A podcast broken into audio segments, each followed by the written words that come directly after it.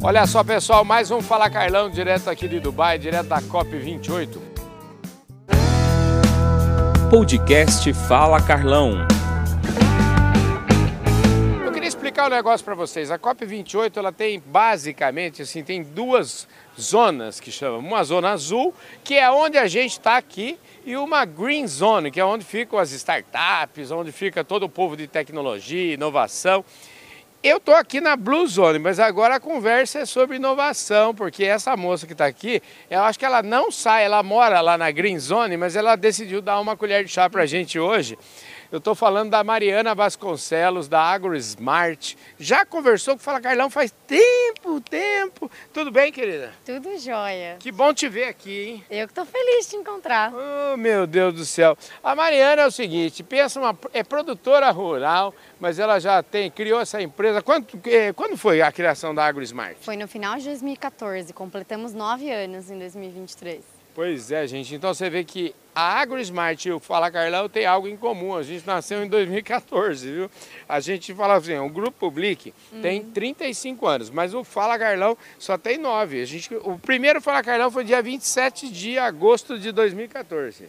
Portanto, nove anos e pouco. Muito bom. Escuta, mas você, essa menina, pensa a menina que manda bem é ela, viu? Escuta, o que, que andou de lá para cá? Nós temos que atualizar a nossa conversa. Vamos atualizar nossa conversa. Acho que quando a gente conversou lá atrás, uhum. a AgroSmart era bastante focada no nosso produto de inteligência climática e manejo de irrigação. Uhum. Desde então, a gente fez a aquisição da Buster Agro na Argentina e a gente criou um portfólio maior, uma plataforma completa para transição do agronegócio como um todo. Uhum. Os nossos produtos para produtores rurais hoje englobam a Buster Agro, que é o uhum. nosso aplicativo gratuito, todo mundo pode baixar em casa, tem um comparador de previsão de tempo, imagem de satélite e é uma comunidade. Entendi. Então os produtores eles compartilham boas práticas, qual foi a produtividade, se está chovendo e aprendem um com os outros. Uhum. A plataforma de inteligência climática continuou crescendo, que hoje chama Booster Pro, onde a gente usa os sensores para monitorar o tempo, em, né, o clima em tempo real e ajudar nas decisões ali no campo, desde quando plantar, quando e quanto irrigar, risco de geada, risco de doença. Mas a gente anunciou aqui na COP, uhum. essa semana, um novo produto, que é o AgroSmart Nexus. O AgroSmart Nexus ele aproveita os 100 mil produtores rurais que utilizam a Booster Agro e a Booster Pro, são mais de 48 milhões de hectares monitorados com dados de clima para apoiar a cadeia no seu entendimento dos riscos climáticos, então tanto para um banco, uma seguradora e também para a cadeia de suprimentos, que consegue, através da ferramenta, monitorar os indicadores de ESG, ou seja, desmatamento, pegada de carbono, pegada hídrica, e entender o efeito do clima na produção, se vai faltar, qual que vai ser o preço. Então a gente organizou e estruturou os dados construídos ao longo desses nove anos uhum. para apoiar não só o produtor rural, que continua firme com a gente, mas agora também toda a cadeia para a gente trabalhar junto na transição. Escuta, e como é que, como é que nasceu? É bom a gente falar, como é que nasceu essa ideia? Eu gosto muito de ir na, na gênese das coisas, viu? Porque você fala com tanta ênfase, você tem uma energia tão boa, a gente fala, você fala com muita fé naquilo que você faz. De onde foi? Qual foi o problema que você queria resolver quando você criou essa, essa, esse negócio? Muito bom. Eu sou filha de produtor rural no sul de Minas Gerais. Uhum. Então eu cresci no campo acompanhando a dificuldade que é estar no campo no dia a dia. Uhum. E a gente entendia que dados eram fundamentais para a gente poder gerenciar melhor. Tudo que a gente mede, a gente pode gerenciar.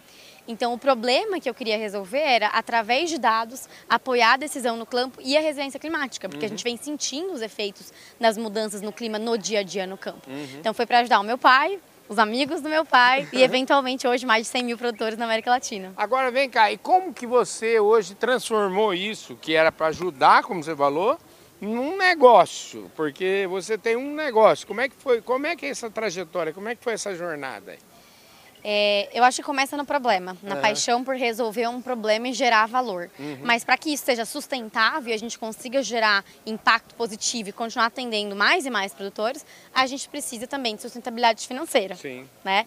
Então, a gente começou colocando sensores e, e um aplicativo gratuito, mas nós passamos a comercializar planos mais avançados uhum. que aumentam o retorno de investimento do produtor ao ter os dados e agora também as corporações, muito apoiados por fundos de venture capital como a SP Ventures. Ah, entendi. Quer dizer, na verdade, então, se eu estou entendendo, você tem um, um, um, um aplicativo aí que é automático, eu sou fazendeiro, entro lá, começo a usar, aí eu começo a ver que ele é tão bom que precisa de mais coisa. Aí você. Aí é mais coisa, tem aí um plano pago que é a Booster Pro. A mais Exatamente. coisa também, o caboclo tem que pagar, né? Porque ela tem um negócio, precisa resolver. Que show de bola! Escuta, e como é que você.